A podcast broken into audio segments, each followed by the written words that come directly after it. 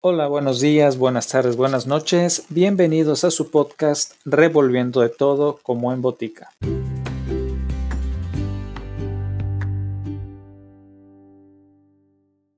En esta ocasión, acompáñenme en el viaje conociendo los cuentos de hadas de los hermanos Jacob y Wilhelm Grimm, quienes fueron eruditos, filólogos e investigadores culturales, lexicógrafos y escritores alemanes que coleccionaron y publicaron juntos folclore y libros durante el siglo XIX.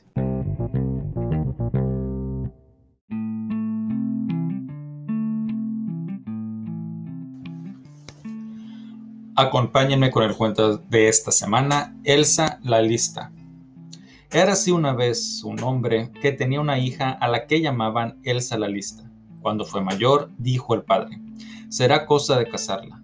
Sí, asintió la madre, con tal que encontremos quien la quiera por mujer. Al fin presentóse un forastero llamado Juan, que solicitó su mano, poniendo por condición que la chica fuese juiciosa. Ya lo creo, exclamó el padre. Tiene una cabeza como hay pocas. Y la madre añadió, es tan lista que ve el viento correr y oye toser las moscas. Así bueno, dijo Juan, porque si no es muy juiciosa, no quiero. Estando todos de sobremesa, dijo la madre, Elsa, baja a la bodega y trae cerveza. La lista Elsa cogió el jarro del estante y se fue a la bodega. Mientras bajaba, hacía chasquear ruidosamente la tapadera para no aburrirse. Al llegar abajo, cogió una sillita y la situó delante del barril para no tener que agacharse, no fuera caso que le doliera la espalda y le cogiese algún mal extraño. Vaya usted a saber. Colocó luego el jarro en su sitio, abrió el grifo y para no tener los ojos ociosos mientras salía la cerveza, los dirigió a lo alto de la pared y tras pasearlos de un extremo a otro repetidas veces, descubrió exactamente encima de su cabeza una piqueta que los albañiles habían dejado allí por descuido.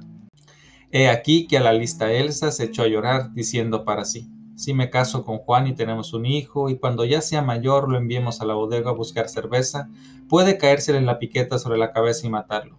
Y llora que te llora sin moverse de su asiento. Pensaba con todo desconsuelo en aquella desgracia. Mientras tanto, los de arriba esperaban la bebida. Viendo que Elsa no comparecía, la madre dijo a la criada, Vete a la bodega a ver qué hace Elsa. Fue la muchacha y encontró a Elsa sentada delante del barril hecha un mar de lágrimas.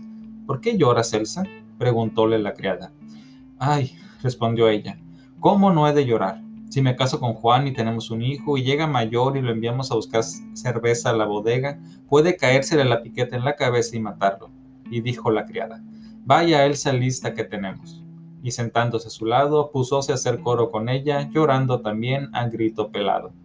Transcurrió un rato y como la criada no volviera y los comensales tuvieran sed, dijo el padre al mozo, ve abajo a la bodega a ver qué hacen Elsa y la muchacha. Bajó el mozo y Elsa y la muchacha seguían llorando, por lo que preguntó, ¿por qué lloráis? Ay, exclamó Elsa, ¿cómo no he de llorar? Si me caso con Juan y tenemos un hijo, llega a mayor y lo enviamos a buscar cerveza a la bodega, quizá le caiga la piqueta sobre la cabeza y lo mate. Y exclamó el mozo, Vaya Elsa lista que tenemos. Y sentóse junto a los dos, púsose a, a su vez a llorar a moco tendido.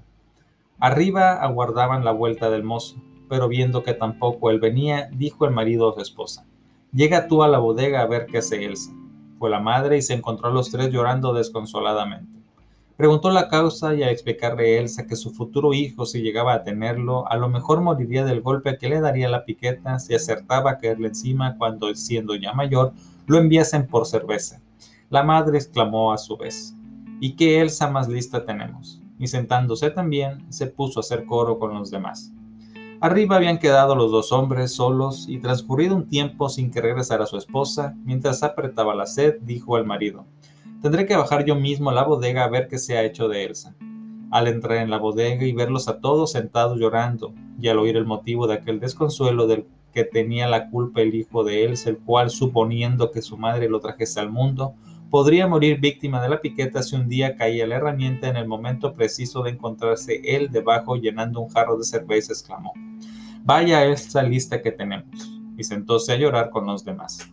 El novio siguió largo rato solo arriba hasta que viendo que no volvía nadie pensó, me estarán aguardando abajo, tendré que ir a ver qué es lo que pasa.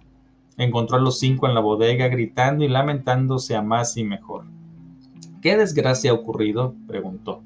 Ay, mi querido Juan, dijo Elsa, Figúrate que nos casamos y tenemos un hijo, y cuando ya sea mayor se nos ocurre enviarlo aquí por cerveza. Imagínate que cae aquella piqueta que dejaron allí colgada y le den la cabeza y se le abre y lo deja muerto. ¿No es para llorar? Caramba, exclamó Juan, esa es la listeza que necesito en mi casa. Me casaré contigo en vista del talento que tienes. Y cogiéndola de la mano, llevóla arriba y poco después se celebró la boda. Cuando ya llevaban una temporadita casados, dijo el marido, Mujer, me marcho a trabajar. Hay que ganar dinero para los dos. Ve tú al campo a cegar el trigo para hacer pan. Sí, mi querido Juan, así lo haré. Cuando Juan se hubo marchado, Elsa se guisó unas buenas gachas y se las llevó al campo. Al llegar a él, dijo para sí, ¿qué hago primero? ¿Cegar o comer? Va, primero comeré. Se zampó su buen plato de gachas y cuando ya estuvo harta volvió a preguntarse, ¿qué hago primero? ¿Cegar o echar una siesta? Va, primero dormiré. Y se tendió en medio del trigo y quedó dormida. Juan hacía ya buen rato que estaba de vuelta y viendo que Elsa no regresaba, se dijo, vaya mujer lista que tengo, y tan laboriosa que ni siquiera piensa en volver a casa a comer. Pero como pasaba el tiempo y ella siguiera sin presentarse, Juan se encaminó al campo para ver lo que había cegado. Y he aquí que no había cegado nada, sino que estaba allí, tumbada, durmiendo a pierna suelta. Entonces Juan fue de nuevo a su casa y volvió enseguida, con una red para cazar pájaros de las que pendían pequeños cascabeles y se la colgó en torno al cuerpo. Pero ella siguió durmiendo. Regresó Juan a su casa, cerró la puerta y sentándose en su silla, púsose a trabajar. Por fin ya oscurecido, despertóse la lista Elsa y al incorporarse notó un cascabeleo a su alrededor, pues las campanillas sonaban a cada paso que daba. Espantóse y desconcertóse dudando de si era o no la lista Elsa, y acabó de preguntarse, ¿soy yo o no soy yo? Pero no sabía qué responder, y así permaneció un buen rato en aquella duda hasta que por fin pensó, iré a casa a preguntar si soy yo o no soy yo. Ellos lo sabrán seguro. Y echó a correr hasta la puerta de su casa, pero lo encontró cerrada. Llamó entonces a la ventana gritando, Juan, ¿está Elsa en casa? Sí, respondió Juan, sí está. Ella asustada exclamó, Dios mío, entonces no soy yo. Y se fue a llamar a otra puerta.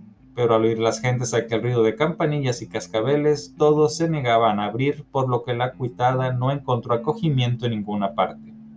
Huyó del pueblo y nadie ha vuelto a saber de ella.